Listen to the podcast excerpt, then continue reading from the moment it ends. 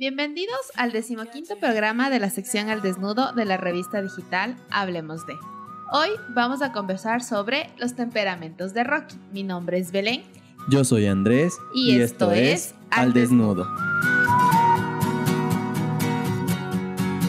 Los datos curiosos del día de hoy son como definición de temperamento tenemos que es el carácter, la manera de ser o de reaccionar de las personas. La manera de ser de las personas tenaces e impulsivas en sus reacciones. Los cuatro temperamentos del ser humano son sanguíneo, colérico, melancólico y flemático. El temperamento es la materia prima, el material sobre el que se moldea el carácter, y la personalidad es innata, heredada e inmodificable mientras que el carácter es el resultado de actuar sobre esa materia prima, mediante la interacción con el entorno y las personas que nos rodean y mediante las acciones educativas.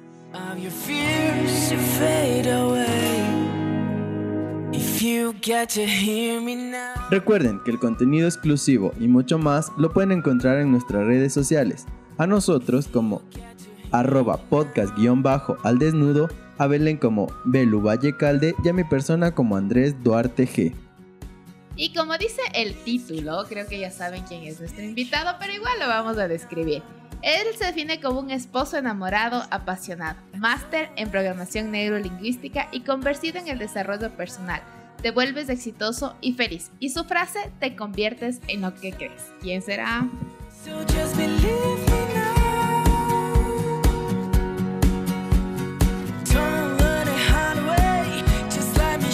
Tenemos a nuestro invitado del día de hoy, Rolando Beltrán. Gracias por haber venido y por haber aceptado nuevamente esta invitación. Hoy estamos cumpliendo lo que prometimos en el episodio 5 de hablar sobre los temperamentos de rock.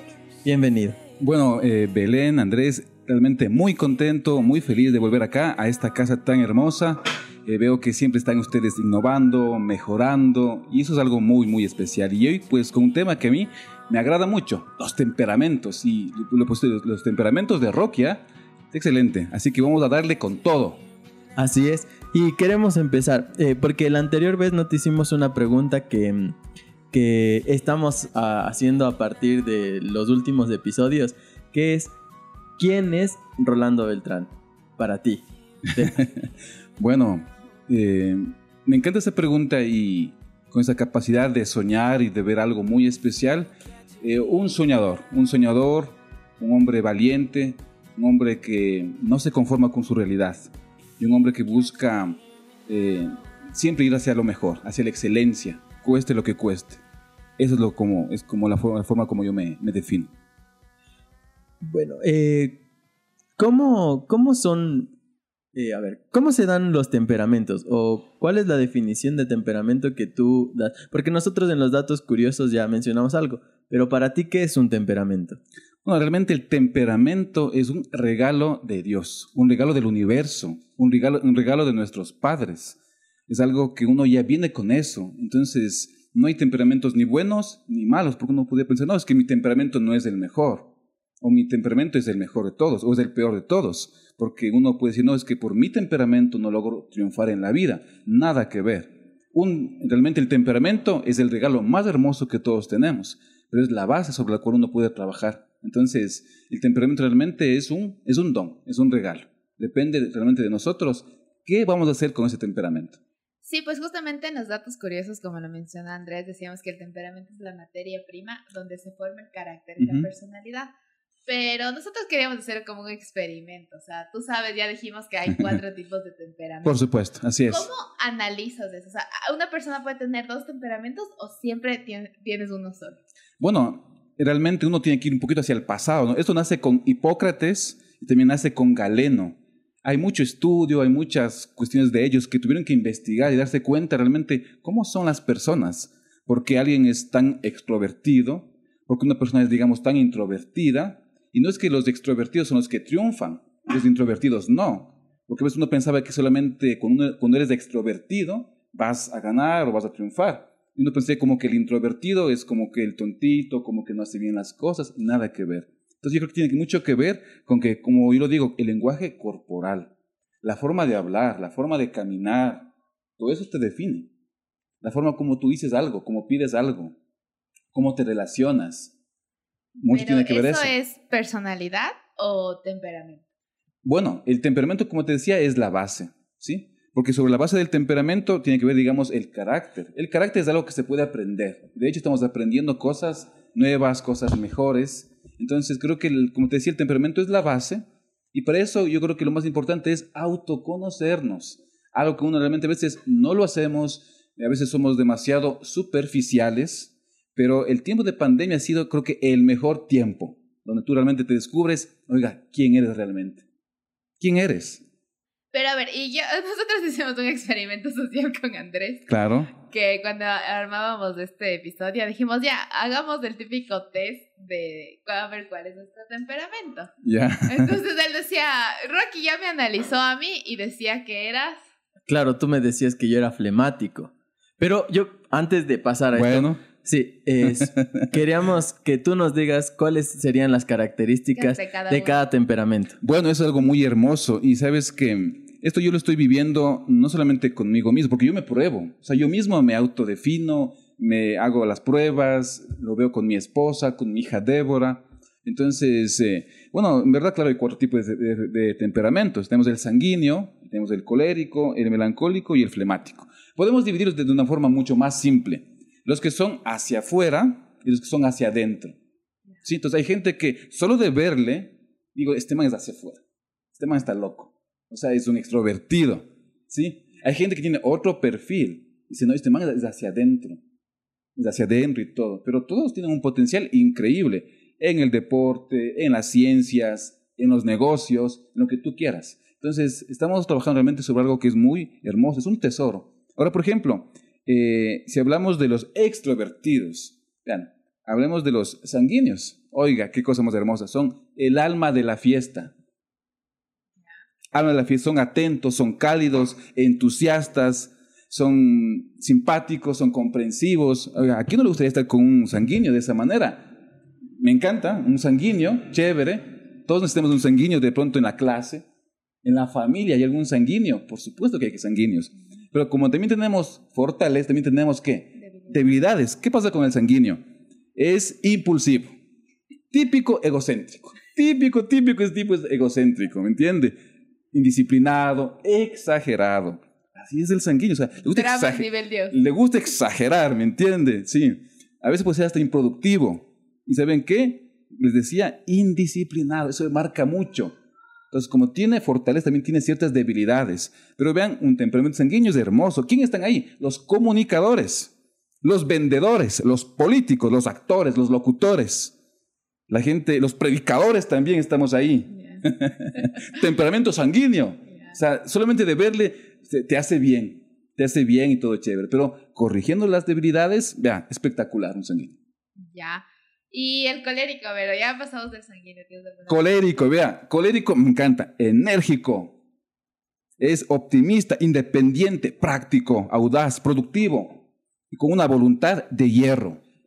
Necesitamos un, un buen colérico, oiga, necesitamos. Muchas veces nuestra mamá puede ser colérica, o nuestro papá, o el jefe. Ese tipo es un colérico, pero a lo bestia. Cosa seria también, o sea, meta que se propone, meta que la cumple. Eso no es así.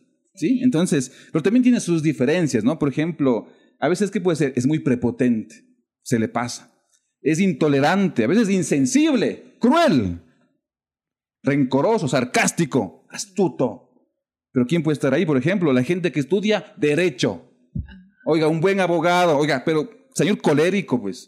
¿Quién más? Puede ser un comerciante, un militar. Oiga, se ajusta, ¿no? Se ajusta. Vean, qué lindo saber esto, porque según tu temperamento base, tú puedes escoger, ¿sabes a quién? Tu media naranja, tu media toronja, pues.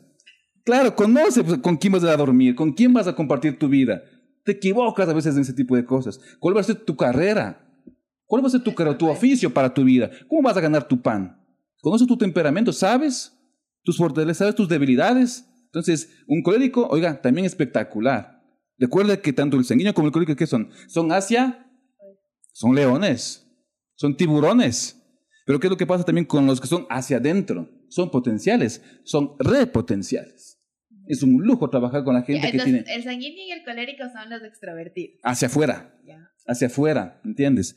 Y A ¿qué ver. po- y ahora con la gente, digamos, hacia adentro. Que eso no quiere decir que sea menos, no. Yo admiro y respeto muchísimo, por ejemplo, a un melancólico, a un señor flemático, por ejemplo. Poder total. ¿Quiénes son los melancólicos? Vean, son sensibles. Qué lindo eso. Una persona que sea que sensible. Lindo. Eso no lo tiene cualquiera. Eso no lo tiene un sanguíneo, no lo tiene un colérico. No son realmente sensibles.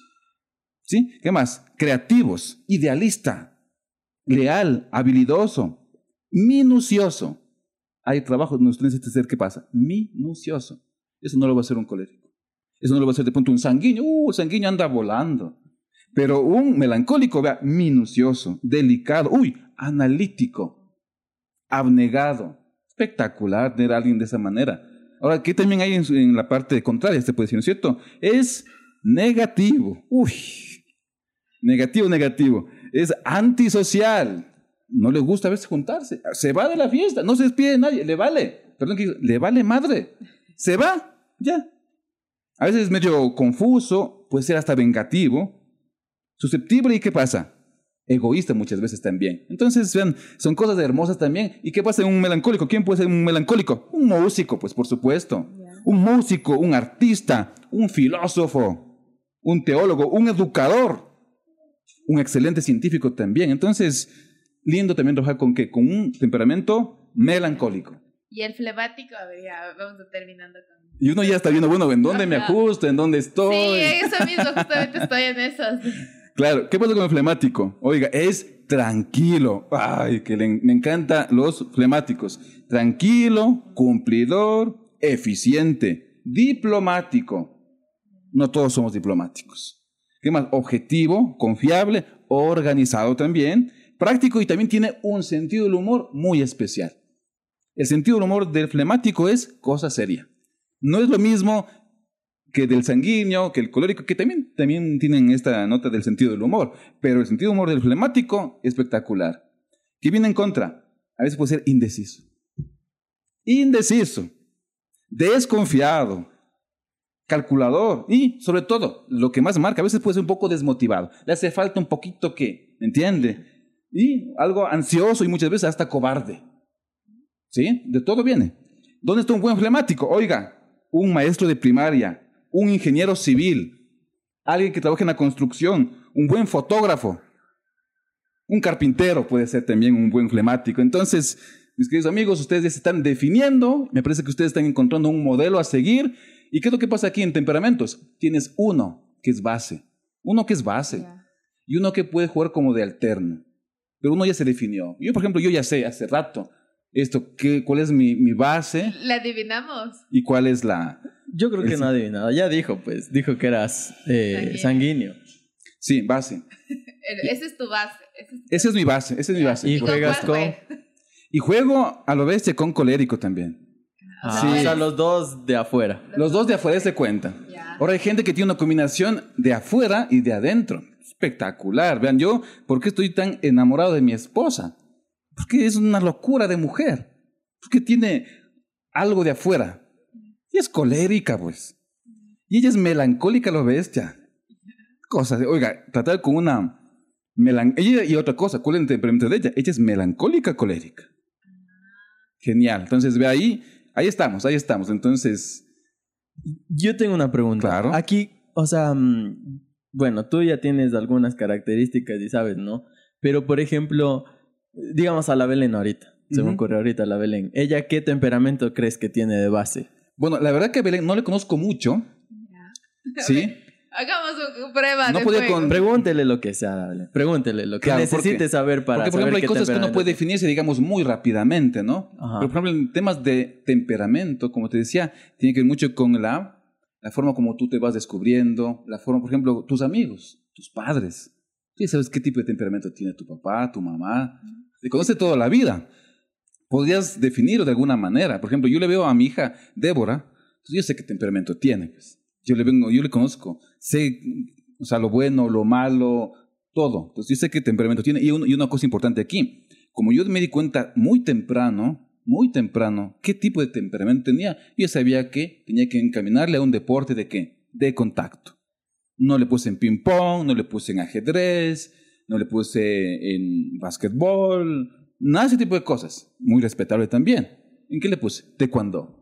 Yo sabía que iba a ser una guerrera, brava, pues, cosa seria. Entonces, pero fue el hecho de que, de conocerle. Entonces, creo que a veces eh, uno tiene que, en primer lugar, digamos, como autodescubrirse. Porque uno puede decir, es que, es que eres colérica. Ah, es que eres sanguínea. Mm, Para nada, sabes que soy esto. ¿Sí? Entonces, recuerden que esto es base. Sobre esto trabajamos que el carácter. Y, Y al final la personalidad lo encierra todo. Entonces para mí es arriba personalidad, carácter, temperamento. Temperamento es base, carácter vas aprendiendo cosas de la vida, ¿no es cierto? Las cosas que te suceden, ¿no es cierto? Eh, influencias externas, aprendes cosas nuevas, tienes desilusiones en el amor, todo te va sumando. Y al final tienes una personalidad que como decía la otra vez, uno para triunfar en la vida necesita, necesita solamente dos cosas, ¿no? Uno, tener una mentalidad imparable. Y segundo, amar lo que haces. Údela. sí, es cierto. En primer lugar, digamos, amar lo que haces. Y segundo, mentalidad imparable o personalidad imparable. Se acabó. Y aquí me nace una pregunta. O sea, ¿tú crees que eh, el temperamento a la final dice que no puedes cambiarlo porque está en tu ADN, está como genéticamente ligado a ti? Pero ¿crees que eh, ya después del, del carácter y la personalidad empiezas a, a inclinarte por ser otro tipo de temperamento? ¿Puedes cambiar de temperamento? Digamos que como cambiar de temperamento, no exactamente. Más bien lo que sí podía hacer, por ejemplo, y eso es mi lucha, yo soy muy abierto y muy, eh, por ejemplo, me encanta ser sanguíneo, pero sí me doy cuenta que me hace falta más organización, más método, más disciplina, y también veo, también veo las cosas buenas del colérico, que yo tal vez, o sea, tengo ciertas cosas, pero, por ejemplo, veo a los melancólicos, veo al flemático, hace falta muchas cosas. Me encantaría tener por ejemplo, lo que tiene el, flem el, el, el, flemático, el melancólico, no las tengo. Entonces, ¿qué puedo hacer ahí? Trabajar en esas, en esas cosas que a mí me, sí me hacen falta, por ejemplo. Entonces, sí se puede. Por supuesto que se puede. Y como, por ejemplo, ¿cómo empiezas a trabajar en eso? Digamos que un melancólico es eh, minucioso, ¿no es cierto? Eh, tú, al tener el temperamento de ser eh, impulsivo y un poco indisciplinado, Así ¿cómo, es. ¿cómo logras trabajar para ser minucioso? Por ejemplo, eh, estoy trabajando en un proyecto alrededor ya de más de dos años y es un trabajo realmente que tiene que ver más con la parte, yo digo, para un melancólico o para un flemático. No creo que sea para un sanguíneo, pero es una meta personal. No me doy por vencido. ¿Sí? Entonces, ¿qué es lo que pasa ahí? Es intentar, intentar, intentar hasta que te salga. ¿Entiendes? Entonces, uh -huh. Es una meta muy personal. O sea, realmente mi temperamento no me da para ese tipo de cosas. Es como cuando uno hace un poco de ejercicio. Si es que tú, tu biotipo, tu biotipo es hecho pedazos. Tú no puedes llegar a tener mucha musculatura, ¿entiendes? Uh -huh. no, no ganas masa muscular con facilidad. O lo típico, ¿no? o sea, tienes tan... No, no vas a poder llegar a hacer nunca. Oiga, puedes cambiar tu biotipo. Qué locura. Lo puedes hacer. Y hay gente que le toma años y logra cambiarlo. Entonces, en cuestión de temperamento, digamos, va a ser tu base. Pero sabes que no eres un árbol, pues. Puedes modificar. Puedes pensar diferente. Puedes tomar lo que te, ¿qué te hace falta. Tal vez ser más minucioso. A mí, en lo personal, más disciplinado, más abnegado. ¿Sí? A veces ser más sensible, porque a veces un, un sanguíneo se le pasan muchas cosas. Entonces, yo creo que se lo puede hacer. De hecho, yo vengo trabajando en eso. Y eso es desarrollo personal. Eso tiene que ver con complementarse, con alcanzar sueños. Entonces, se lo puede hacer, por supuesto. Decías que si tienes un temperamento, lo trabajas, luego desarrollas el carácter. ¿Qué es el carácter? El carácter realmente tiene que ver la base de que tienes del temperamento, con lo que vienes al mundo. Uh -huh. Entonces, digamos, veniste con el temperamento flemático, se me ocurre. Perfecto. ¿Qué vas a hacer con eso? Tienes un don, tienes un regalo. ¿A eso qué le sumas? Le sumas carácter. Y me encanta la palabra carácter, pues. Si uno dice carácter, significa que es de una sola pieza. Y otra cosa más, que tú vas absorbiendo cuestiones que pasa externas también. Porque, si o no, vives aquí, piensas como la gente de aquí, normalmente. ¿Cómo encuentras una vía de escape? Leer, por ejemplo. Ajá. Uy, te abre otro mundo. Otra cosa más, conocer otro tipo de personas. ¿Qué tal? Respetar el punto de vista de alguien que no piensa como tú. Mm, te da otro universo ya. Esto te va ayudando para que, para que tu carácter sea más fuerte, tengas otro tipo de dones, habilidades, talentos, y no te conformes únicamente con lo que tú tienes. Es una base hermosa, pero ¿por qué no le sumas más a otro, otro tipo de cosas también? Y al final la personalidad es la suma de todo. Entonces ahí se define realmente en la vida quién triunfa y quién fracasa. En base a eso, ahorita estaba pensando y tratando de encontrarle el, el temperamento a Belén. ¿Te acuerdas cuando hicimos? Es que eso justo te estaba contando a Belén, que nosotros nos hicimos un test en... En Ah, sí, claro, hay muchos. En internet. Ya, ¿y para qué? saber qué temperamento... ¿Qué temperamento te salió? Problemático. ¿Flemático era? Sí, a ti te salió sanguíneo. Ajá. Vea. Pero tú, yo me acuerdo que tú me dijiste flemático. Y de acuerdo a las descripciones de ahora, por ejemplo, trabajo en el sector de la construcción, entonces de ley era flemático. y por fotógrafo también. Fotógrafo también.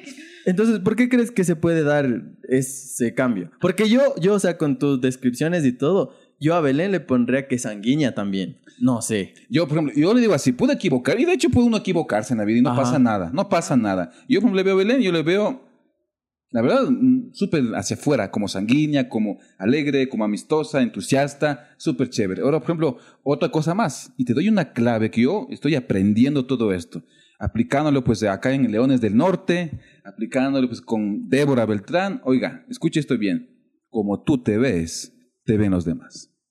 Increíble, como tú te ves, te ven los demás. Como te ven, te tratan. A la final la También. sí vende. Sí, O sea, entonces, como tú te ves, ahora hay gente que puede tener, digamos, un temperamento colérico, ¿no es cierto? Es enérgico, es- optimista, práctico, audaz y tanta cosa y todo. Pero de pronto está medio depre, está medio volando bajo.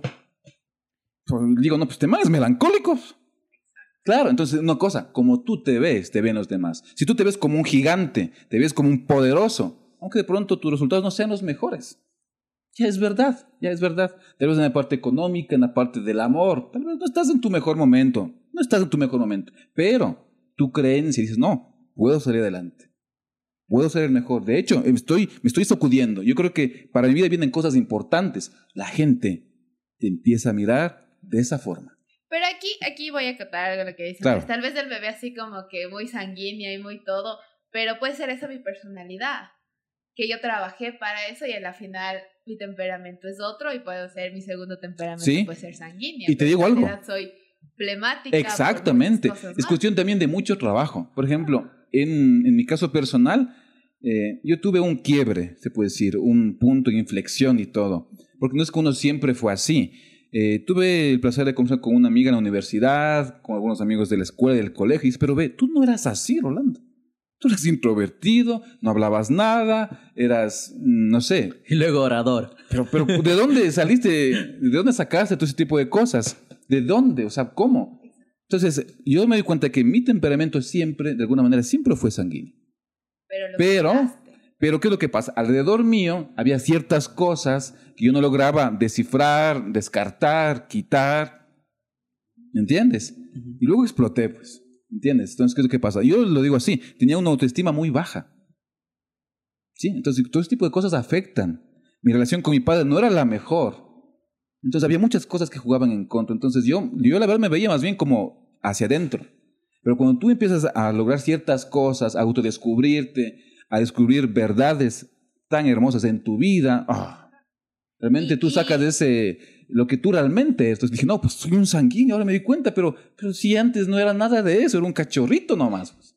Claro, y, ahí, y ahí es lo que iba a acotar a lo que tú empezaste diciendo de que esta cuarentena nos sirvió para conocernos. Yo Totalmente. creo que es lo más difícil que de hacer conocerse uno mismo, porque tú dices, ah, no, yo sé cómo voy a reaccionar en tal cosa, pero cuando te pasa, ves que reaccionas diferente. Totalmente. Entonces yo creo que el problema es que queremos conocer a todos, pero el rato que hacemos la introspección de conocernos a nosotros y de analizar cada uno de, de, de nuestras decisiones, de, de lo que vamos pensando, de lo que vamos Sí, haciendo, ¿verdad? empiezas a cuestionarte y empiezas a cuestionar muchas cosas de tu vida. Pues yo también sí pasé por ese proceso de conocerme, de conocerme y de, y de verme rota, así como se decir, yo me Sí. vi, yo me vi eh, la Belén que estaba así normal, yo me vi en pedazos y me tocó volver a coger pieza por pieza y decir, ok, esto me sirve, esto no me sirve, y voto. Y entonces es como que ahí realmente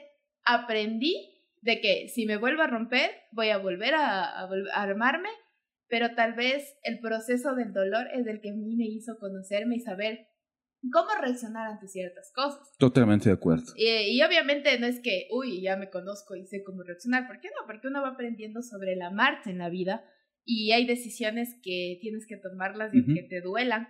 Pero creo que eso es lo más difícil de que cualquier persona puede pasar. El verse desarmado y esperar a que alguien llegue a armarte cuando el único que puede armarte eres tú mismo. Con, Así es. Con, con el carácter y con el del Vamos. Sí, pues. verdad. Por ejemplo, eh, el dolor, y a veces uno ve el dolor como algo 100% negativo.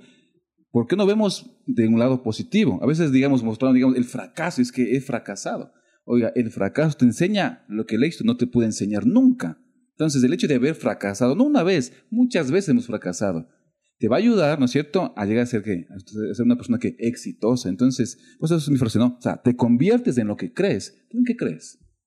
¿Cuáles son tus creencias? Si logramos cambiar nuestras creencias, que son limitantes, que son pequeñas y tantas cosas, ¿en qué nos podemos convertir? Más allá de tener, que tener está perfecto, pero ¿en quién quieres convertirte? Entonces eso a mí me encanta. Entonces el temperamento es una base, pero ¿quién pone el extra? O sea, lo tenemos nosotros en el día a día. Tienes un objetivo, tienes un sueño, ¿por qué te has rendido? Y si no te rindes, ¿qué podría haber pasado? Y si no te detienes ahora, ¿en qué episodio van, chicos? En el 15. 15. ¿Y hasta dónde van a darle? Eh, Este año hasta el 19 y el siguiente lo, esperamos hacer los por lo menos 48. ajá. Exactamente. O sea, a veces uno se rinde cuando estuvo a punto de llegar a lo que tú tanto querías. Entonces, el hecho del temperamento, digo, base, pero sobre eso, ponle el corazón, ponle el coraje. Y en verdad, o sea, el dolor, el fracaso, el romperte por dentro, es el mejor maestro. Te descubres quién eres y sales de ahí en una versión invencible. Que ya no existe, pero que en realidad te, te enfrenta a un mundo que tampoco existe para ti. Porque nadie Ujú. entiende, o sea, y es como tú dices, nadie entiende que el romperte en realidad te ayuda a descubrirte y te ayuda incluso a poner tus límites muy en claro y saber que el dolor es una etapa temporal y que el dolor te transforma. Exactamente, recuerdo el podcast anterior, ¿no? ¿Se acuerdan? Desde, eh, desde Egipto, ¿no? Hacia la tierra prometida. 40 años en el desierto. Oiga, pero ahí está. Luego, ¿en quién te conviertes? Y por eso a mí me encanta mucho el tema del deporte, ¿sí? Porque a veces uno, el enfoque no son tanto las medallas, que es lindo, ¿no? El enfoque no es tanto es que soy campeón, que también es perfecto. ¿Cuál es el enfoque? ¿En quién te has convertido? Eres un guerrero. Yo aquí quería preguntarte algo, porque mm, suele pasar que alguna persona que nos esté escuchando quiera empezar a definir su temperamento, o sea, su temperamento base, ¿no? Claro. Y luego ahí ver con cuál juega. Pero- Sí. bien, bien, está bien. Pero ¿cómo puede hacer para darse cuenta, literal, cuál es su, su temperamento base? Porque puede pasar, te pongo un ejemplo. Claro. El tuyo ¿Qué? mismo. que digamos, puede que sea eh, de flemático, no anoté, porque se, se me, se- justo vino mi, mi hija, sí, de secretos del, al desnudo, justo vino mi hijita y no pude anotar lo de los flemáticos. Así que no. Bueno, pero digamos, ¿cu- ¿cuál era una de las Dale. características? De- Flemático, verás. Tranquilo, Ajá. cumplidor, eficiente, diplomático, objetivo, práctico y tiene un sentido del humor muy espectacular, muy ¿Ves? especial. Eso soy Ya. yo. Ya, digamos que... Y la parte, porque también hay que ver lo negativo, ¿no? ¿Qué es lo que pasa? A veces puede ser indeciso, calculador, a veces pues un poco egoísta, desmotivado. Es que lo que pasa con el flemático es que como que tiene todo, pero como que va como paso a paso, como que tranquilo. Ya llega paso a paso, seguro. Póngale un motor, pues póngale un colérico detrás de, del flemático. o sabe qué pasa? Oiga, tome las, eh, las virtudes también del colérico. Claro, o sea, Por eso te decía, digamos que es todas las características Sí, sí. del flemático, pero también es sanguíneo. O sea, digamos, es el alma de la fiesta, es extrovertido. sí, Es las dos personalidades en uno. ¿Cómo saber cuál es la principal? Bueno, ahí dos cosas. Uno, primero hay que hacer un trabajo en uno mismo, Ujú. ¿entiendes? El silencio es muy importante. Estamos bombardeados por un montón de máquinas, de cosas, de celulares, de tanta cosa, todo.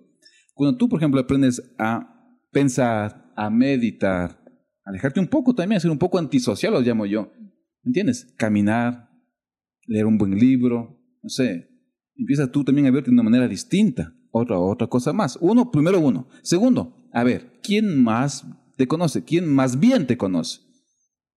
Oiga, son nuestros padres.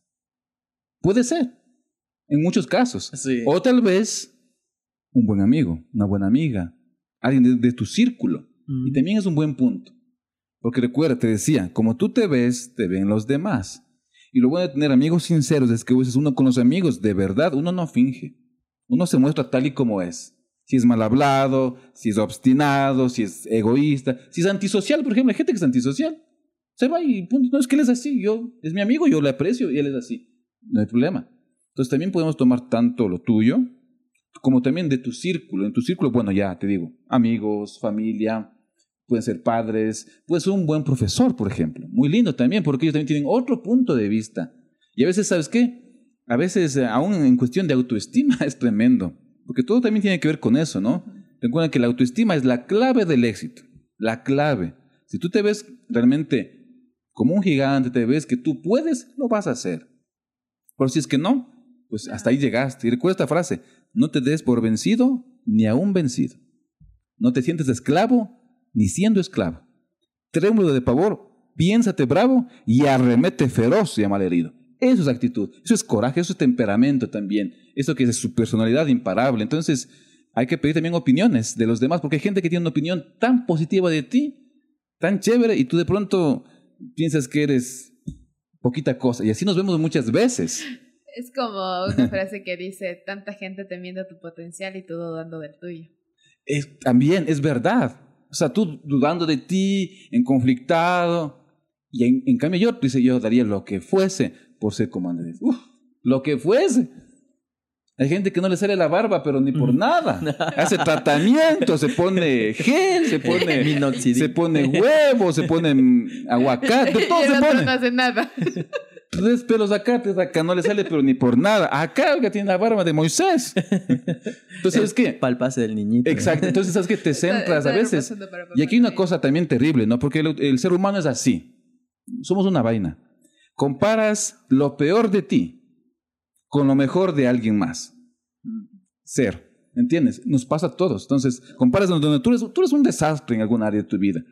Pero admiras a alguien que en eso es un crack. ¿Cómo te sientes después de eso? Eres una meba. Ujú. Pero hay gente que te admira a ti.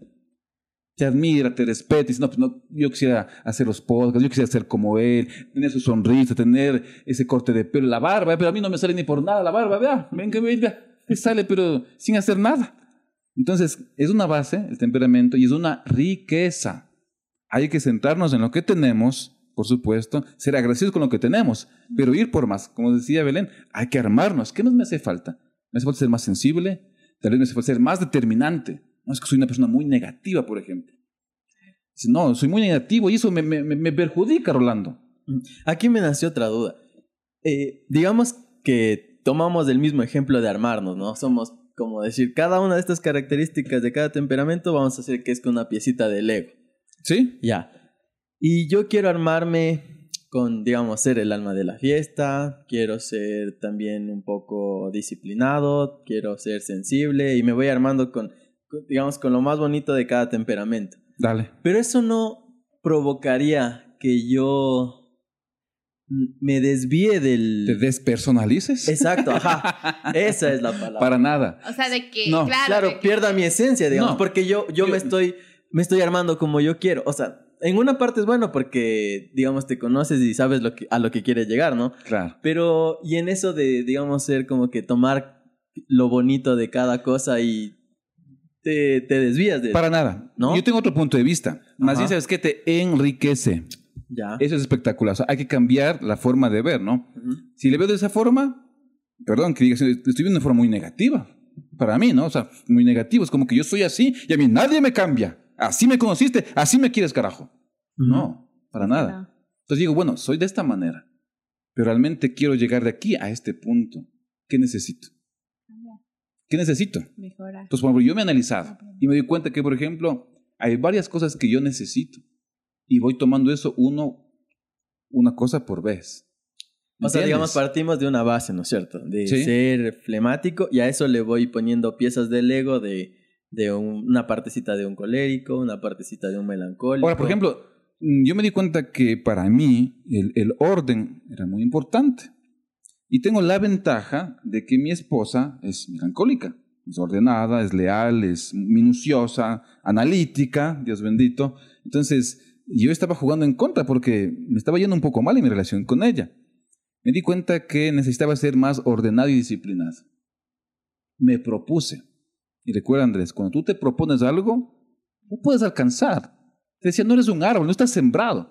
Puedes caminar, puedes volar. Entonces yo me propuse más disciplinado, más ordenado, ¿sí? más cumplidor en las tareas que tenía que hacer. Y lo he estado haciendo. Me cuesta, me cuesta un montón. Uh, me cuesta un montón. No me, sale, no me sale natural. Exacto. No me sale natural. Estás yendo contra lo que es natural para ti. O sea, si para ti es ser natural, ser desordenado, el que claro. te vengas a ordenar va a ser complicado. Es una cosa súper complicada. Pero me di cuenta que tiene beneficios. Dije, no, pues, hay beneficios. Pues no saco nada, por ejemplo, porque en sanguíneo tienes unos dones espectaculares, pero también tienes muchas debilidades. Improductivo, a veces voluble, indisciplinado, egocéntrico. No te juega bien muchas veces. A veces te queda muy bien, pero otras veces, ¿qué pasa? Puede hacer daño a muchas personas. Con tu ego, con tu indisciplina, con tu falta de compromiso, con tu, digamos, eres impuntual. Típico de un sanguíneo es impuntual. Llega atrasado a todo lado.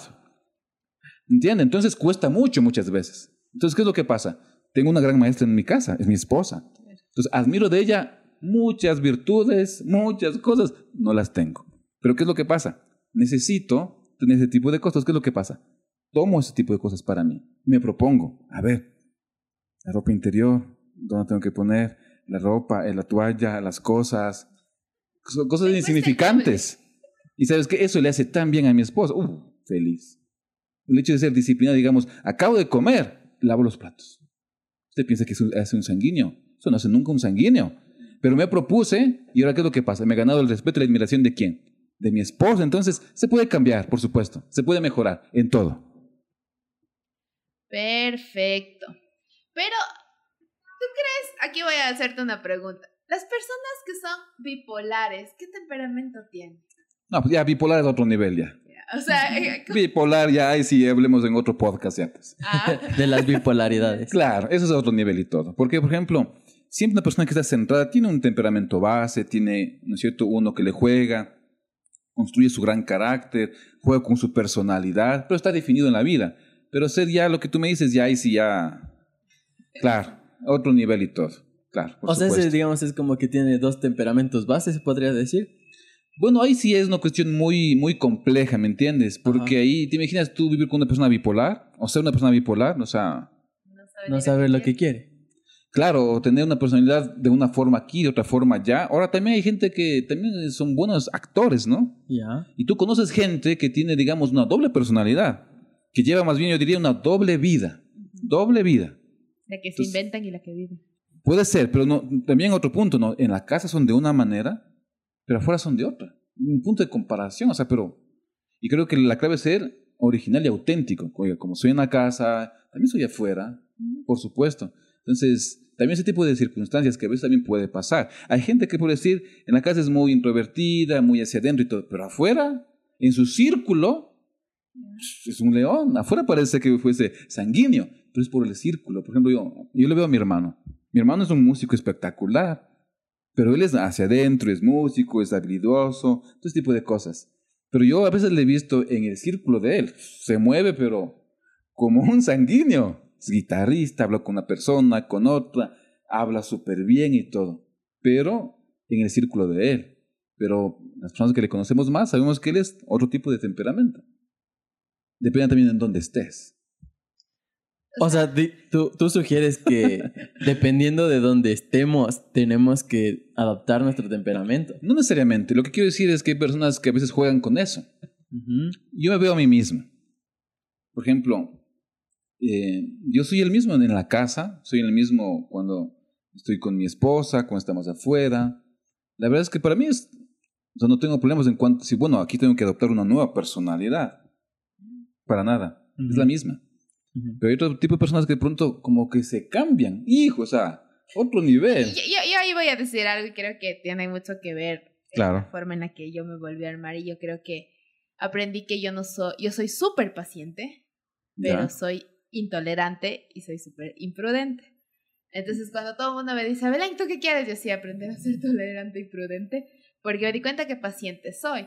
Pero el problema es que, como decía, o sea, nadie entiende mis chistes y yo aprendí a mejor quedarme casada antes que ir a las personas y todo Ya. el mundo me dice, es que con tus amigos sí hablas normalmente. Les digo, sí, porque ellos ya me entienden y no me van a cuestionar. Entonces aprendí que ser prudente muchas veces es mejor para evitar herir a las personas. un punto muy inteligente, muy chévere, porque, por ejemplo, a veces uno, al ser, digamos, muy exagerado, un, un ego demasiado, porque así es un sanguíneo, ¿no? Un ego, pero súper sabroso y todo.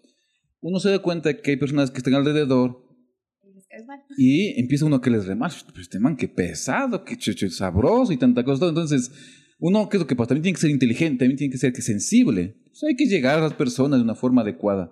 ¿Entiendes? Porque, digamos, con ese ego tan gigante, de pronto hay gente que le va a... Ah, vas a herir. Exactamente. Y tal vez no es voluntad de uno. Por ejemplo, un sanguíneo siempre actúa de buena fe. O sea, no es que un sanguíneo, digamos, cuando el ego se le inflama y tanta cosa y todo, no es por hacer daño. Es diferente, digamos, que el colérico. ¿no? El colérico sí es, pero cruel. Ese sí es, pero eh, dominante, prepotente. Es su forma de ser. Pero hay gente que está alrededor de él. ¿Qué es lo, qué es lo que pasa? Se siente realmente que ofendida, lastimada. Pero también hay otra cosa que es importante. Depende de ti, pues. Depende de, de cómo tú te veas. Te decía, como ¿Cómo tú te ves, te ven los demás. Y si es que yo me veo con una persona demasiado negativa, demasiado tímida, muy pequeña, adivina cómo te están viendo los demás. Te decía la otra vez, si tú algún rato has ido en bus o estás en la cola de un banco, tú sientes que las miradas te están quemando. Sí, Andrés que siempre lleva sus pantalones apretados, por ejemplo, ¿cierto? Ya siente que alguien está mirando y resulta que es una chica y está impactada por los jeans apretados. ¿Por qué él se pone siempre que conozco jean apretado? O sea, trasero gordo siempre. Porque hay otros... Está revelando tal vez Sí, todo. han- hecho Al desnudo, ¿sí o desnudo. no? Porque hay otros que en cambio son pantalones hasta más abajo, el trasero plano, esos no tienen. Pero acá Andrés, bueno, ese es trasero gordo. Ese trasero gordo, el pantalón bien apretado y hecho el sabroso. Ya. Entonces, ¿qué es lo que pasa? Y alguien puede caer mal porque se viste así. Exactamente, porque de pronto alguien tiene el trasero muy plano y le envidia al otro que es trasero gordo. Exacto. Entonces él está ya hiriendo a los demás. Exacto. ¿Pero por qué? Porque esta persona, ¿qué pasa? No tiene carácter, pues. Es endeleble, es miedoso. Entonces eso es feo también, ¿no? Entonces no es que uno a veces sale a hacer daño, pero hay gente que ya viene herida, ya viene lastimada, porque por una baja autoestima. Independiente del temperamento que tenga, ve algo mucho mejor y ¿qué es lo que pasa? Sí, le va. Se baja. Eso pasa, por ejemplo, en el fútbol. Pasa con los jugadores de fútbol, por ejemplo. Va a un lugar diferente, pero si somos 11 contra 11, le vamos a dar con todo. Hay gente que, pero él dice, no, se ve pequeño, se ve poca cosa, tiene un potencial enorme, pero él no se ve de esa manera. ¿Sí? Eso le pasó, por ejemplo, a mi hija Débora, justamente en este último campeonato, que fue algo genial. Ella peleó con una persona de mayor edad, de mayor estatura, ¿sí? Pero la Débora nunca se aminaló, nunca se vio menos, jamás, nunca. Y confiaba en sus habilidades. Exactamente, iba con el puntaje en contra, remontó y al final le remató. Y, al fin, ¿y sé qué pasó también? Le hizo llorar a la otra competidora. O sea, pero un nivel de fortaleza, de rudeza, de, de ser tan fuerte, que al final se ganó, pero súper bien este campeonato. ¿Pero por qué? Por su fortaleza, más que física, mental, señores. Mental, o sea, la mentalidad, como yo digo, en modo bestia activado. ¿Y eso qué es lo que pasa? Eso se entrena, eso se vive, eso se sufre, eso también nos rompemos por dentro, como dice Belén, y al final sale una versión mejorada. Entonces, eso es clave. Entonces, Aquí, tema apasionante, ¿ah? tema Sí. apasionante el de hoy. aquí queremos aprovechar para felicitarle a Débora porque es campeona nacional de taekwondo, ¿verdad? Categoría menores. Ajá, así que si nos estás escuchando, felicitaciones y sigue la rompiendo. Literal, Sí, sí. sigue rompiendo muelas. Así. Sí, sigue, sigue rompiendo. y, o sea, en realidad es un orgullo porque yo siempre sé decir que los deportistas son visibles cuando ganan. Pero tú nos Claro, contabas no que son seis años, Seis años de de, entrenamiento. entrenamiento. Seis años. Y, y sobre todo, felicitarte a ti, Rocky, por eh, apoyarle, porque muchos padres no hacen eso, apoyar a los hijos en el deporte, porque simplemente piensan que es un complemento.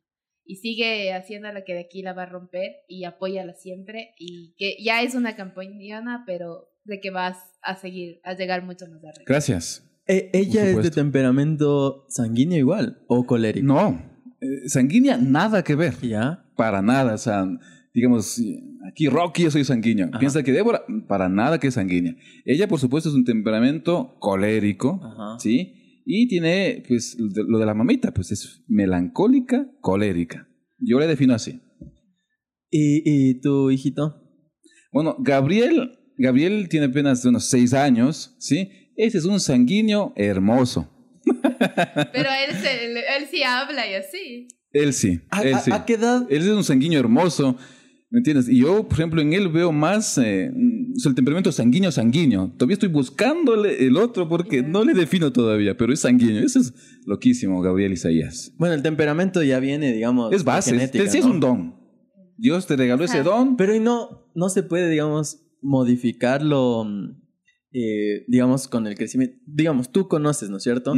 Eh, tú conoces de temperamentos y todo, y digamos, nació tu hijito, y tú, digamos, no puedes orientarle y decirle, ah, yo quiero que se haga flemático. No, No. porque No ¿sabes se qué? puede. No, te decía, por ejemplo, en programación lingüística tenemos- contamos con un programa. Es como tu computadora, tiene, ya pro- tiene el programa, es el programa.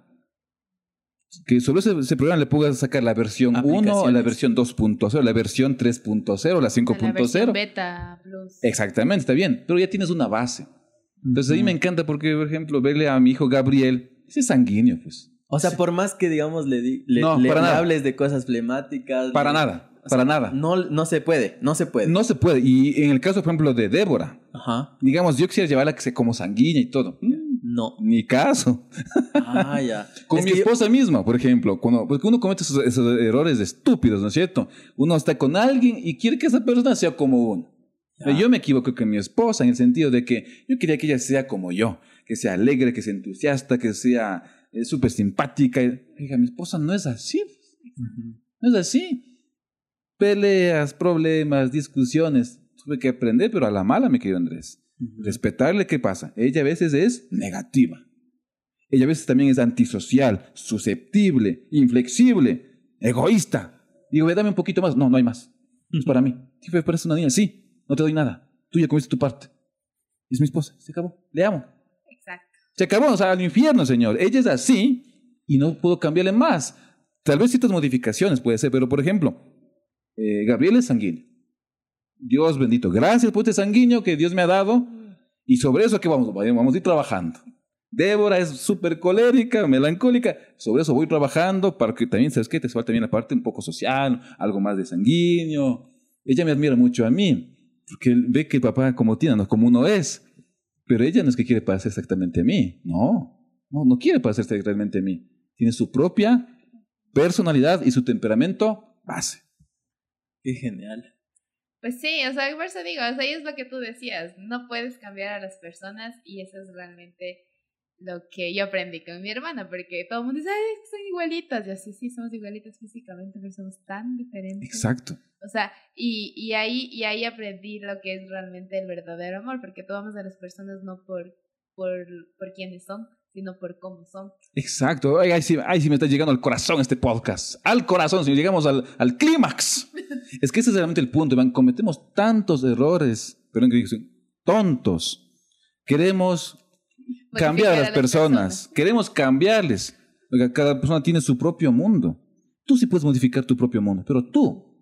Pero no obligues a otro que sea más sociable, que no sea tan antisocial, que deje ser, pero ¿por qué eres tan negativo? ¿O por qué eres tan desmotivado? Vea qué paz, paso a Ay, paso. o sea, Hijito. déjame, no, o sea, No, no, no, esta es tu onda, ese es tu flow. Ese es tu flow, ¿me entiendes? Dale. Pero ahí me voy a eso de que, por ejemplo, hay muchos, eh, ¿qué se puede decir? Coach motivadores en Facebook que dice, eh, hay que arriesgarse, hay que ser tiburón, hay que ser esto, hay que ser esto otro. Eh, a pesar de que se sabe, ¿no? Que si, por ejemplo, tú necesitas estar, eh, no sé, antisocial, eh, ¿por, qué, ¿por qué dar esos mensajes? O, ¿O por qué dar esos mensajes de actitud positiva? Si sabemos que no todos necesitamos eso. Bueno, porque por ejemplo, hay un concepto un poco errado, ¿no? A veces hablamos de motivadores, sí está bien, hay gente que uno le puede catalogar, a mí me dicen, bueno, Rolando, tú eres un gran motivador, está bien, pero recordemos que siempre la motivación, más que externa, siempre es una motivación más de tipo interna. El hecho de que uno tenga una actitud mental positiva, yo creo que a todos nos hace bien, todos. Nadie va a decir, bueno, quiero tener una actitud mental negativa. Pero hoy entendemos mucho mejor y de manera más clara que todos tenemos diferentes temperamentos. Por eso que es lo bonito cuando uno asiste, digamos, un, bueno, a una capacitación. Después de una capacitación estamos todos. Pero en una sesión de coaching, una sesión uno a uno, uno va descubriendo realmente el alma del ser humano. Realmente en dónde hay que cambiar, qué es lo que hay que mejorar, eh, cuáles son sus raíces, cuáles son, son, realmente sus conflictos. Entonces, ya digo, o sea, la motivación está bien. Yo creo que la motivación es como bañarse. Necesitamos bañarnos todos los días, perfecto. Pero, ¿qué es lo que pasa? La motivación más importante, ¿cuál es? La interna. la, que está dentro de ti, de tu corazón. Entonces, por mí me encanta escuchar muchos podcasts, muchos audios, me ayudan mucho. Porque digo, la mente nunca está, la mente nunca puede parar, nunca. Es como tu ojo, tu ojo se cansa de ver, jamás. Tu oído se cansa de escuchar, jamás. Entonces depende de lo que tú, la información que le metes a tu cabeza. Entonces, ¿qué estás mirando? ¿Qué estás escuchando? Entonces, realmente es eso. Te digo, entonces, está bien, es respetable, porque digamos, eh, normalmente, normalmente, un motivador es sanguíneo. O adopta esa, personalidad, o adopta, digamos, esa, ese temperamento. Porque tal vez hay personas que tal vez son muy flemáticos y son excelentes oradores. Exacto. Yo veo eso. Es una persona melancólica, pero habla, qué genial. Qué genial, o sea, desarrolló esa habilidad, tiene ese don, pero realmente, ¿sabes qué? No es un sanguíneo. Es un flemático. Pero incluso puede motivar desde, desde esa parte de ser flemático. Totalmente. Desde su flematicidad. No, por ejemplo, una persona, digamos, una persona melancólica, es una persona que es 100% sensible. Exacto. Es idealista. Te llega, te llega porque te llega. De otra forma. O sea, yo creo que eh, los temperamentos sí va a influir mucho en el, en el momento en el que tú quieras transmitir algo. Porque todo el mundo te va a decir, ah, pero no, te, no tienes empatía con las demás personas. Y puede ser que sí tengas, pero tal vez no puedas comunicar. Exacto, es otro punto ya. Pero todos podemos aportar desde el temperamento que tengas. Si eres un colérico, vas a hablar y te seguro que vas a motivar. Vas a, yo digo, vas a tocar fibras. Vas a llegar al corazón de la gente. Yo aquí tengo otra pregunta. Tú dijiste que estabas metido en el mundo del deporte y eso. Eh, ¿El deporte que practicas también define eh, qué temperamento tienes? Te marca mucho. O puede ser que hay un futbolista que es melancólico. O. Sí. Sí puede haber. O sea, no es, que, no es que, digamos, si practica eh, boxeo es colérico. O no necesariamente. Entonces, ¿cómo, digamos, si es que alguien... Eso, eso, a eso me voy. O sea, ¿cómo puedes hacer que tu temperamento juegue a favor al momento de ser deportista? Por ejemplo, con Débora, tú dices que es claro, colérica, colérica por eso le y por, un deporte de contacto. De contacto, ajá. Bueno, porque digamos que ahí lo más eh, viable, se puede decir, ¿no es cierto? Era eso, ¿no? Yo me di cuenta que desde que estaba en la barriga de la mamita, eh, se notaba ese carácter. Por eso es que hasta el nombre porque me, me, encantaría hacer un nuevo podcast, ¿no es cierto? Anotemos. ¿Sabes qué? Con los nombres de las personas. Uy, eso, mi querido Andrés, es una maravilla. Uno pensaría, solamente me adelanto con esto, porque que, que sea motivo de otro podcast. Solo te voy a decir lo siguiente. Uno pensaría, ¿no es cierto? Es que mi mamita me puso este nombre, me fregó pues, con este nombre. Nada que ver, nada que ver. O sea, tu mamita, tu abuelita, no sé quién te puso el nombre el nombre que tienes. Oh, es un regalo, es un don. Pero hay gente que no sabe de eso. Entonces dice, ¿cómo te llamas? Pero es que ahí, ahí, ahí voy yo, es porque mi nombre es algo súper raro. Porque todo el mundo me dice, sí, te llamas Belén y me a decir que soy María Belén y no soy María Belén. Eh, y es porque a mi mami le gustaba Belén y mi papi tenía un hermano que se le moría y se llamaba Marcela y por eso yo soy Marcela Belén. Entonces todo el mundo dice que el error de, de muchas personas es poner el nombre de alguien que se murió porque heredas como la personalidad y las cosas de esa persona. No necesariamente, no necesariamente. Más bien, eh, eso sería motivo de otro podcast, no me quiero adelantar, pero por ejemplo, eh, la composición del nombre en sí mismo, el origen del nombre, que uno parece que fue algo muy trivial, tiene mucha importancia. Dos cosas aquí. Uno, el nombre te da poder, pero tú también le das poder a ese nombre. Uh. Entonces, eh, me encantaría hacer un tercer podcast. Anotado, ya está. Ya. Pero, pero vamos con lo del deporte, ¿sí? Porque, digamos, si alguien nos está escuchando y es deportista y quizás le interesa, o sea, cómo manejar el temperamento dentro del deporte. O es un papá que no sabe hacia dónde Eso también, por ejemplo, que... Exacto. Así que vamos a ayudarles. Claro. Bueno, como te decía, en primer lugar, eh, la base de todo esto es el amor.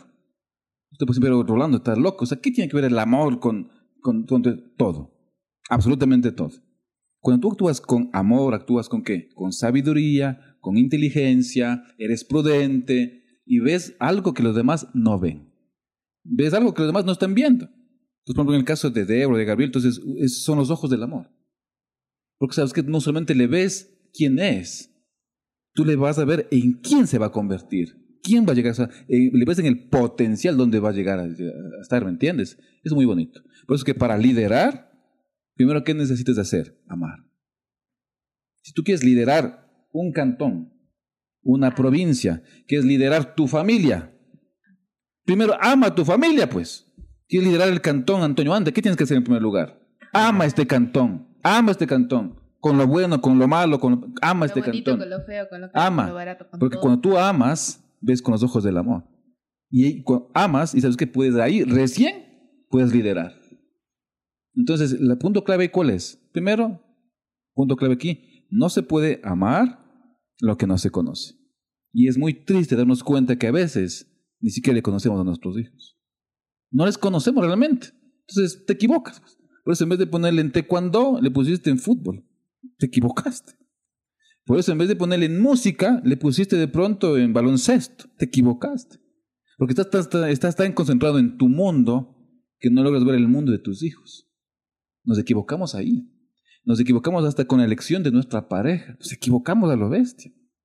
¿Sí? Actuamos de forma tan impulsiva, de forma tan emocional, nos equivocamos.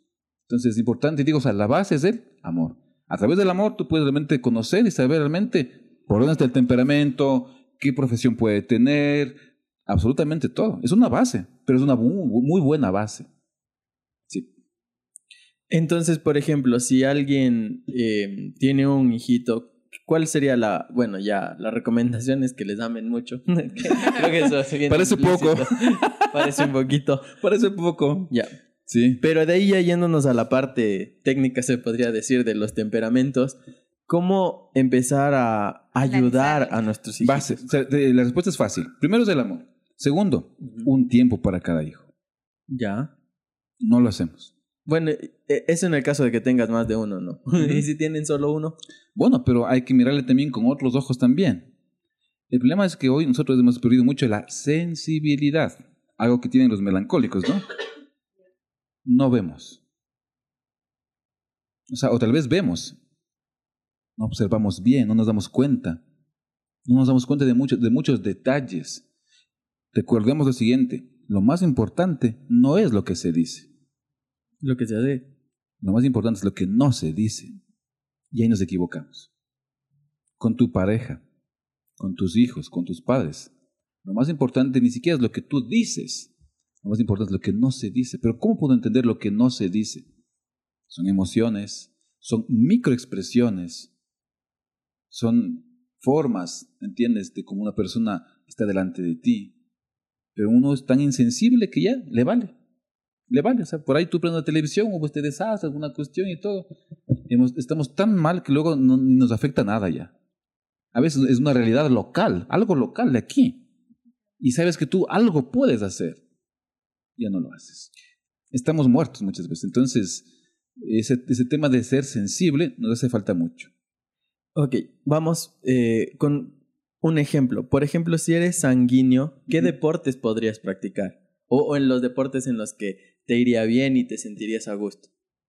Bueno, más bien ahí no es tanto, puede ser, ¿no? El tema de temperamento, pero yo veo que hay gente que puede ser sanguínea y es un excelente futbolista. Increíble, o sea, increíble, o sea, cracks. O sanguíneo y ser ajedrecista. Que es, por ejemplo, es que el ajedrez yo le veo es el deporte intelectual. Sí, yo lo veo más bien ahí como para un melancólico. Ajá. Un melancólico. Por eso te digo, de pronto un flemático podría ser. Sí. Es como, por ejemplo, mi, mi hermano es tremendo guitarrista, pero realmente es una persona hacia adentro. Él es más tipo melancólico. Ahí están los artistas, los filósofos y todo. Ahora puede ver que alguien tal vez, tal vez rompa ciertas reglas. Podría darse. Un divergente. Podría ser, ¿no? Por ejemplo, yo veo también hay futbolistas que son muy introvertidos porque se supone que deberían ser. Pero, o, se les nota, ¿no? Pero en la cancha son, tiburones, son leones, como yo digo, leones del norte. Ajá. O sea, y digo, pero ¿cómo hacen ese quiebre? Es porque ahí son ellos. o sea, porque ahí Exactamente. No, no tienen. Exacto, barrera. exactamente. Sí, Pero yo creo que no hablan mucho, no dicen Ajá. mucho. Y juegan. Yo en el Pero- fútbol soy colérico. Pero entra a la cancha, grita, ta- le, le- le- le habla al arquero, le, le habla al, al árbitro, reclama todo, es el lenguaje, el lenguaje Le corporal. El lenguaje corporal es de un, de un, de un colérico. Pues. Ajá. Pero si el hombre es eh, flemático. pues. Pero ayer se transformó, pues. Pero es que ahí es de él, porque haciendo lo que le gusta. Exactamente. Entonces, te digo, ahí sí te podría decir que no, al menos desde lo que yo he visto, porque una cosa lo que está en las enciclopedias, lo que está en internet, ya está bien, lo que yo he vivido. Ajá. Yo creo que ahí no hay un modelo que digo, bueno, es que soy colérico y es el deporte que tienes que practicar. No necesariamente. Exacto. Porque yo estoy viendo acá, he visto en la parte del fútbol, que hay gente que es muy introvertida, pero en la cancha, oiga, se come, o sea, Se tumba come. todos, hace goles, es crack. Pero fuera de la cancha es muy tranquilo, es más bien intro, es hacia adentro. O también hay jugadores en cambio que son todo lo contrario. Afuera son sanguíneos, pero... Y, y en la cancha... no, esos ya son malos jugadores. Eso hay que votarles ya. Pero en la Sí. cancha son a sí mismo también modo bestia, pues también Ah, corren todos. No sé nada. No, ay, sí, que si sabe que vaya, no se equivocó de profesión. Hágase No, sí comunicador. visto, pero, o sea, no es porque sean malos, sino yo he visto que, eh, o sea, afuera están molesta, habla, jue- juguete, todo. En cambio, cuando entran, son como muy profesionales. ¿Me cachas? También. O sea, muy, muy yo vine aquí a jugar, te topo la bola, cabeceo, centro, Sí. muy profesional. Y sale y se vuelve otra vez Parece el la alma de la fiesta. Sí. Sí. Sí, sí, también. O sea, hay de todo este tipo de cosas. Ahora, ¿la clave cuál es? La clave es, en primer lugar, ¿sabes qué? Oiga, disfrute de tu temperamento. Porque a veces no solamente son los resultados que tú... Porque los, los resultados vas a alcanzarlos. Pero sabes que ni siquiera disfrutas de ti. Disfruta de ti. O sea, Ámate. conócete a ti mismo. o sea. Ámate en tus malos ratos, en tus buenos Exactamente. Y en lo que puedes mejorar, oiga, pero mejora. O sea, mejora lo que tú puedes mejorar. Pero sabes que sobre todo potencia lo que tú ya tienes. Porque ese también es otro problema, ¿no? Porque si tú solamente vas a mejorar en todo lo que eres pésimo, ahí sí te vas a despersonalizar. Ajá. Ay. Pero ¿sabes qué? Siempre potencia. Es como, por ejemplo, a ver, resulta que había una niña que era más o menos para matemáticas. Más o menos. O sea, más bien tirando a malito, malito. Pero en educación física, crack, o sea, una potencia. Y resulta que el papá le hace una pregunta, bueno, ¿qué pasó con su niña? ¿No? Y se, y se matemáticas, malita y todo. En edu- educación física, de más. Hay que contratarle un profesor, alguien que ayude y todo. ¿Tú en qué le contratas al profesor? ¿En matemáticas o en educación física? No sé. ¿Qué harías? ¿Potencias el, el don natural, la habilidad natural? ¿O vas a, digamos, a, sac- a sacar adelante, a recompensar, a tratar de salvar la deficiencia? O sea, ¿qué, qué harías? Potenciar. Yo creo que en base a que potenciaste esa habilidad natural que tiene, ella va a descubrir que con esa, eh, con esa habilidad de saber que sí puede, luego va a, a incrementar su habilidad en lo que no podía, como por ejemplo la matemática. Exactamente. Y sabes qué te digo algo. El 95% de los padres, porque hay cifras de esto, ¿sabes qué hacen? Contrata un profesor de matemáticas. ¿Y sabes qué es lo que hace? Le vuelve mediocre en matemáticas Y y mediocre en la parte de educación física. Ajá. Se acabó, o sea, haces de un, de un genio, de una genia, porque así que tratar a nuestros hijos también, o, o así hay que ten- tener esa visualización, ¿no es cierto? Les haces mediocres del todo. Ni bueno para matemáticas, Ni para- ni bueno en educación física. Porque ¿qué es lo que pasa? En matemáticas nunca va a ser crack. Algo va a mejorar. Pero oiga, si tiene el potencial físico, no, pues se le ve como para que sea una judoka, que sea de- para el taekwondo, karate, boxeo, no sé, lo que, cualquier deporte que sea, digamos, físico, ¿no? Entonces, ¿qué debería ser uno? No, pues contrátele a un profesor. Ponle un curso vacacional, eh, en un deporte de contacto. Eso es lo que hay que hacer. Y sabes que eso yo vi algo también en mi hija. Entonces, ¿qué hice yo? ¿Pero fruto de qué? Fruto de leer. Fruto de tener, un pensamiento diferente que el común de la gente. ¿Qué hubiese hecho yo? Ah, contrato, vea, es bueno en matemáticas. Me den unas clasecitas de matemáticas. Que de hecho uno puede hacerlo, no digo que no. Pero, Ajá. o sea, está bien hacer las dos, o sea, de, ok. Sí, O sea, si eres mal en esto, que yo te ayudo, Claro. pero también potencio tu, tu otro lado, que no está mal. pero ¿sabes cuál es el problema? Que en lo que está mal le pones mayor empeño que en lo que es bueno. Si tienes un don, ¿por qué no le das con todo en el don que tienes? Pues? El problema es que, ¿sabes qué? Queremos nivelar todo. Es como, por ejemplo, uno va a la escuela y resulta que uno tiene que ser bueno en matemáticas, en ciencias, en psicología, en matemáticas. O sea, uno tiene que ser bueno en todo. Imposible. No puede ser bueno en todo, pues. Incluso Pero- así ya escojas una carrera. Exactamente. Se Entonces, supone que ese, es el, deberías- ese es el fracaso, digo así, es el Ajá. fracaso de, de la educación latinoamericana. El fracaso total. Porque quieren que seamos buenos en todo. Y al final no somos buenos para nada. Y luego no sabes que no eres bueno en nada. Llevas estudiando inglés ya 18 años. Y no hablas. y no hablas, pero para nada. ¿Me entiendes? Es una educación, digo así, con respeto y todo, terrible, pésima, mediocre, como dicen, ay, eso es un crimen. Un crimen, es un crimen, una cosa terrible. Porque sabes que deberían potenciar lo que tú eres crack, pues. En eso tienes que potenciar. Pero no, todos, todos estudiamos lo mismo, todos nos vestimos igual, todos nos peinamos lo mismo, todos trasero gordo, todos pantalón apretado. No, pues. Hay gente que le gusta ir con el pantalón flojito nomás.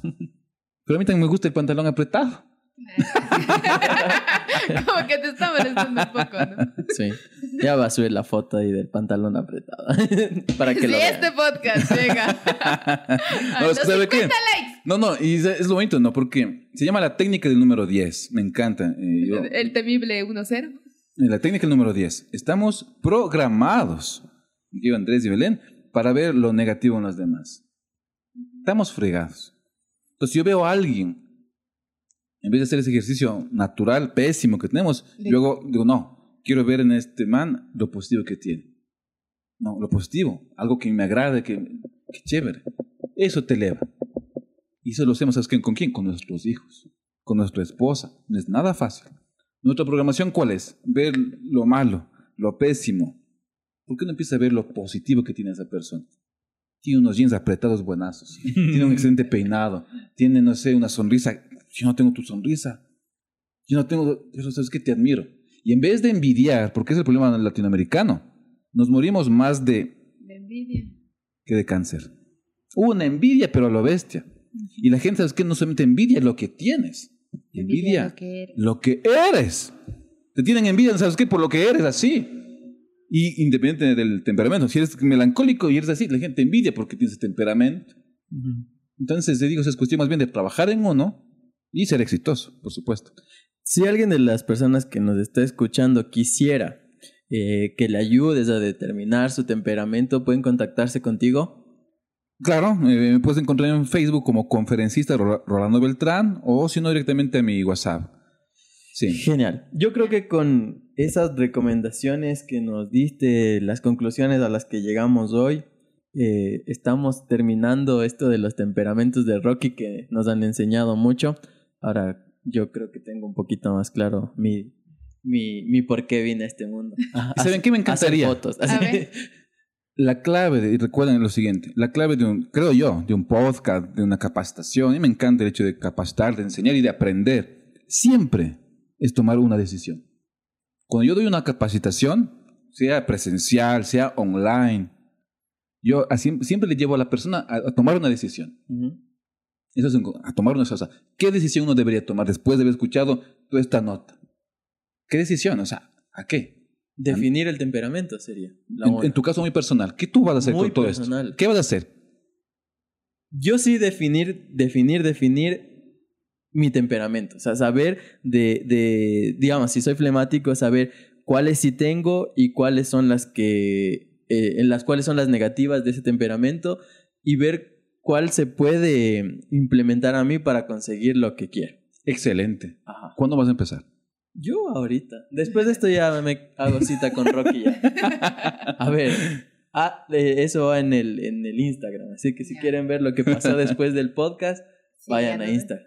Chévere. Entonces, es eso también, Belén, ¿no? O sea, siempre hay que tomar una decisión, porque si no nos quedamos como en el aire. Yo aquí quiero dejarles, o están afuera o están adentro. ¿Dónde, dónde diablos están? ¿Dónde Ya, estamos? A ver, yo creo que mi decisión es el seguirme conociendo, como te dije. Chévere. Eh, es un proceso súper largo porque todo el mundo dice, no, yo ya me conozco. Pero déjenme que llevo en este camino ya cinco años y todavía hay cosas que no tolero de mí y que todavía soy imprudente y sé que mi temperamento puede mejorar Claro. y voy a definirme en cuál estoy porque no sé, creo que tengo un poco de todo. Estoy en el limbo. Estoy en el limbo porque nunca había leído, pero creo que es el seguirme conociendo que es la tarea más difícil. actualmente en mi vida. Sí, porque saben que, ya para terminar y todo, a veces guardamos mucha imagen. Ujú. Guardamos mucha imagen de los demás. Y está bien, ¿no? Porque a veces uno, claro, como me ven, como yo me veo, me ven los demás. Pero realmente cuando tú estás en tu habitación, cuando has fracasado, cuando te has dado contra el planeta, tú empiezas realmente a ver quién realmente soy, qué realmente quiero, o sea, cuál es el propósito de mi vida. Entonces, eso también es bonito. O sea, hay que llegar a un punto de quiebre, un punto de inflexión para uno tomar una Decisión. decisión. Estoy afuera, estoy adentro, estoy definido. O soy frío o soy caliente. No soy agua tibia. Pero si soy huevo tibio, no. ¿Y cuál es tu decisión, Rocky? Bueno, yo ya tengo definido realmente qué temperamento soy. Conozco mis limitaciones, algo que a veces a la gente no le gusta hablar. Co- sé, Los límites infranqueables. sé cuáles son mis limitaciones, sé en lo que no soy bueno, sé en lo que me hace falta mejorar mucho. Y ahí mi, mi decisión, afuera o adentro. Blanco, negro, por supuesto. ¿Cuál es? Trabajar justamente en eso. Potenciar lo que ya tengo, por supuesto. Potenciarlo a lo bestia. Pero también cuidar esos, esos pequeños detalles que me pueden también ayudar a mejorar mi relación. Porque digo, o sea, al final en la vida son temas que a veces no se tratan, ¿no? No es tanto lo que logras, no es tanto lo que obtienes, es realmente quién eres. ¿Sí? Y hay cosas que a veces van para la eternidad. Triunfar no solamente como profesional, triunfa como ser humano, triunfa también, ¿no es ¿cierto? Como esposo, si eres un esposo, triunfa también como papá, por ejemplo. ¿Por qué no puedes triunfar en eso? Pero a veces es que no le damos importancia a eso. No nos importa mucho. Queremos mucha fama, mucha gloria y mucho poder. Pero ¿qué te llevas al final? Ser papá, el regalo más grande en la vida. Ser esposo, uff. Y quiero trascender a la eternidad. Que vean, qué excelente esposo, qué excelente papá. O sea, eso es lo que me parece que es muy importante, en función de los temperamentos y todo. Qué genial. Bueno, Rocky, gracias por, por toda esta charla. Creo que en realidad me dejas con más dudas que, que, que Es en bueno, realidad es que, bueno. que para mí es bueno porque Es bueno. son procesos diferentes, como tú dices. O sea, todo el mundo tal vez empieza aquí, les recomiendo, empieza a conocerse. Entre en su refugio, como yo les sé decir. Ujú. Entren en su refugio y abran la ventanita de su corazón y vean qué realmente tienen y empiecen a votar lo que no les sirve. Y gracias por también por motivarnos a, a eso, a seguirnos conociendo y a ser mejores seres humanos, porque en este mundo sí hay que dejar huellas bonitas. Invitados todos a ver el contenido exclusivo y mucho más en nuestras redes sociales. A nosotros como arroba podcast guion bajo al desnudo, a Belén como Belu Vallecalde y a mi persona como Andrés Duarte G en todas las redes sociales, incluido LinkedIn. Bueno, nuestro siguiente podcast, como ya saben, es una sorpresa. Creo que sí les va a gustar el siguiente. Sí, es entretenido porque estábamos, o bueno, vamos a hablar de las cosas que las personas suelen hacer por conquistar, Rocky. Ah, aquí, adelantémosle. ¿Qué sueles hacer tú por conquistar? Oh, bueno, so- oh, ¿qué hiciste para conquistar a tu esposa? Sí, para no meterte en problemas. ¿Sabes qué? Te hablo así, la plena. Ajá. Muchas veces fingir lo que no soy. O sea, fingir. ¿Entiendes? Fingir, fingir. Muchas cosas. Levantar una imagen que tal vez uno ni siquiera tiene. Y es verdad, y lo hacemos. Sí. Así que sí, que- esa, esa es la de Rocky. Si quieren conocer la de Henry, la de Michelle, Belén y Andrés, no se pierdan el siguiente episodio. Así que muchas gracias Rocky por haber estado aquí, por compartir con nosotros. Nos vemos el siguiente episodio. Gracias. ¡Éxitos! Gracias.